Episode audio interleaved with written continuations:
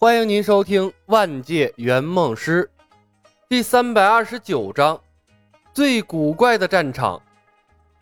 一道光芒从天而降，牌桌出现在两军阵前。一张圆桌，两张椅子，李牧和艾希斯入座，牌局正式开始。这次是真真正正的两人牌局。艾德利克白被李牧扯下来了。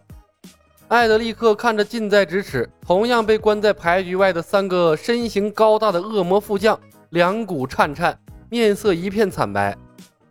艾德利克的特长是驯养施救，个人武力相当差劲，没有牌局的保护，他被三个恶魔撕碎，轻而易举。他仿佛都能感受到恶魔身体上散发出来的独有的岩浆味了。值得庆幸的是，牌局吸引了恶魔副将的注意力。三个大恶魔根本就没关心外围的艾德利克，当然，突然出现的牌局几乎吸引了所有人的目光。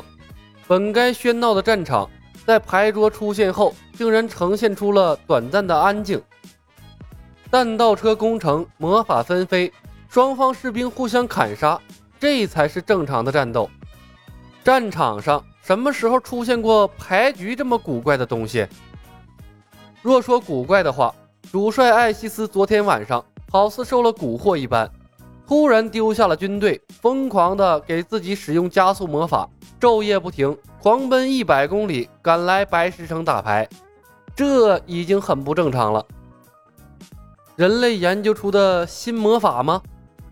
三个恶魔副将面面相觑，血红色的面孔上满是凝重。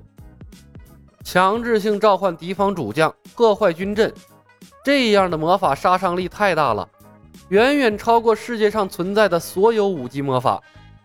毕竟和主将脱离，主将对军队的加成会在瞬间消失，整支军队的战斗力会下降一大截。更何况，为了保持和主将的联系，他们甚至打破了夜晚休整的传统，进行了夜行军。一路上甚至不知道丢失了多少士兵，而且。没有休整过的士兵疲惫不堪，士气下降了不知道多少。这样的军队直接投入战斗，不知道要比平时的伤亡加大多少倍。如果不管脱离队伍的主帅，等同于直接把主帅送入到了敌人的手中。这人类的魔法太无耻了！三个恶魔副将对牌桌对面的李牧怒目而视。艾德利克趁众人发呆的时候，一步步的后退。挪到了城墙脚下，呼啸一声，吹动了施救哨，一只狮鹫飞下来，把他接应回了城墙上。扑噜噜，飞动的狮鹫打破了战场的宁静。三个恶魔副将恍然醒悟了过来，焦急地冲向了牌局，打算把他们的主将拉回来。艾西斯大人！砰砰砰，无形的防护罩阻隔了三个大恶魔。大力神盾。恶魔副将产生了和亚尔林相同的看法。一个火红色头发的恶魔将领第一时间调出了魔法书，可还没等他念出咒语，魔法书已经掉在了地上。脱口而出的咒语已经变成了“比嘎比嘎”。恶魔将领二号奇怪地看向了一号，询问道：“比嘎？”话一出口，他也愣住了。恶魔将领三号试探着张了张嘴。比嘎比嘎，没错，冯公子抢先下手了。英雄无敌世界的魔法太多了，闪电、火雨、雷鸣、爆弹、失明、失忆，效果一个比一个恐怖。他可不想吃上这样一记魔法。他并不清楚敌人中究竟有多少个会魔法的，索性一发狠，把敌人中的所有人形生物全都给替换成了皮卡丘语言。来自地狱的生物模样狰狞丑陋，在冯公子眼中看起来太可怕了。而当群体皮卡丘笼罩之后，战场上汹涌咆哮的声音顿时消失了，取而代之的是一片可爱的“比嘎比嘎”。城墙上，白石城的士兵士气高涨，一片欢呼声。程东东的脸都绿了，他默默看着城下的恶魔军队。恐惧之心不翼而飞，默默的在心中安慰自己：“没关系，没关系，消音后期都可以做消音处理。重新配音之后啊，照样是大片。话虽如此，可他的眼睛却会不由自主地瞥向护城河外的李斯特和艾希斯，那两个在两军中间打牌的家伙，给人的感觉才是主角。甚至连扛着摄影机的亚尔林，大部分的时间都会把镜头对准打牌的两人。配角在抢镜，这种感觉很尴尬啊！程东东不得不提醒一下亚尔林，齐师长，镜头更应该对准主战场和指挥官，那样更能体现战争的宏伟和悲壮感。一旁，知晓李牧所有安排的冯公子诧异地看了冯东东一眼。用了好大的力气才忍住了脸上的笑意。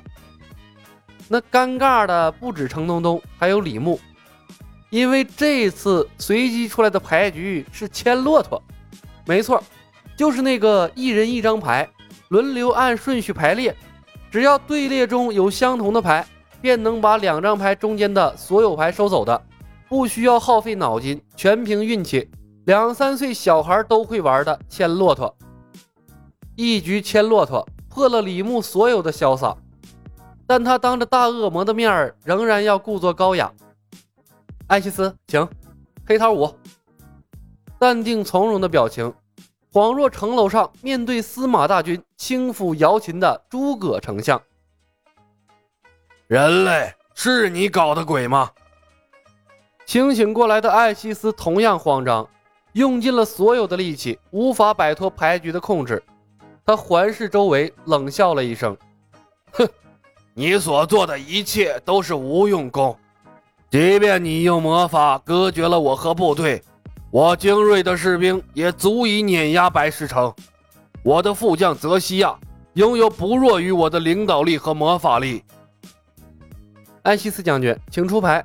战场上的事儿交给他们就好，我们只管静静欣赏。李牧的脸上在微笑。心中早已把艾希斯骂了个狗血淋头。牵骆驼纯粹就是消耗时间的牌局，这混蛋又磨磨蹭蹭不肯出牌，等这局打完，那得什么时候啊？艾希斯看了眼手里的扑克牌，丢下了一张红桃 K，轻蔑的道：“无聊而且幼稚的游戏，年轻人类，等我的军队拿下白石城，我将拧下你的脑袋，做成酒杯。”盛放熔岩果酿造的美酒，你卑劣的手段已经激怒了我。方片十，李牧懒洋洋地看了大恶魔一眼，把大部分的注意力都集中到了战场上。这牌局啊，已经不需要投入太多的精力了。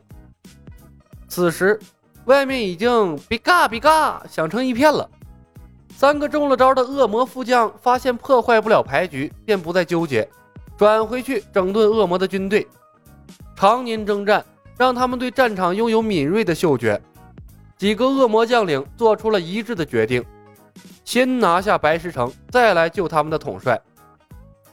艾希斯同样能看到外面发生的一切，不时地发出一阵阵冷笑：“哈哈哈哈年轻的人类，在战场上兵力可决定一切，阴谋诡计或许可以让你得意一时。”但你得意不了一世，拭目以待。艾希斯，该你打牌了。”李牧无奈地说道。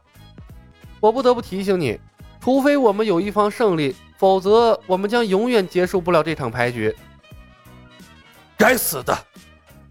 艾希斯恨恨地骂了一声，不再废话，加快了他的出牌速度。显然，他也不想一直被困在这古怪的牌局里。这么一会儿的功夫。恶魔的军队已经集结完毕，连夜行军，再加上皮卡丘的禁魔打击，虽然让恶魔的军队士气低落，但并没有哗变或者逃跑的事件发生。毕竟，在埃拉西亚的战役中，伊欧佛的军队在前期摧枯拉朽，占据了埃拉西亚近乎一多半城市。一支被胜利铸就的军队信心不是那么容易被摧垮的。李牧估算着外面军队的数量。十五只大恶魔，将近三十个烈火精灵，五十个左右的邪神王，地狱三头犬等四级以下的兵种密密麻麻，数不清楚，但绝对比艾德利克估算的要多。艾希斯看到了李牧的目光，露出了胜券在握的笑容。我们挖掘到了奇迹，培训出来的士兵比原来多出了一半。年轻人，你们输定了！黑桃四。李牧看了他一眼，笑道：“多出了一半又能怎么样？无非多射两箭的事儿啊！”黑桃 K。他看了眼桌面上的牌，把两张 K 中间的牌捡到了自己手里，同时暗叹了一声：“这无休无止的牌局，啥时候是个头啊？”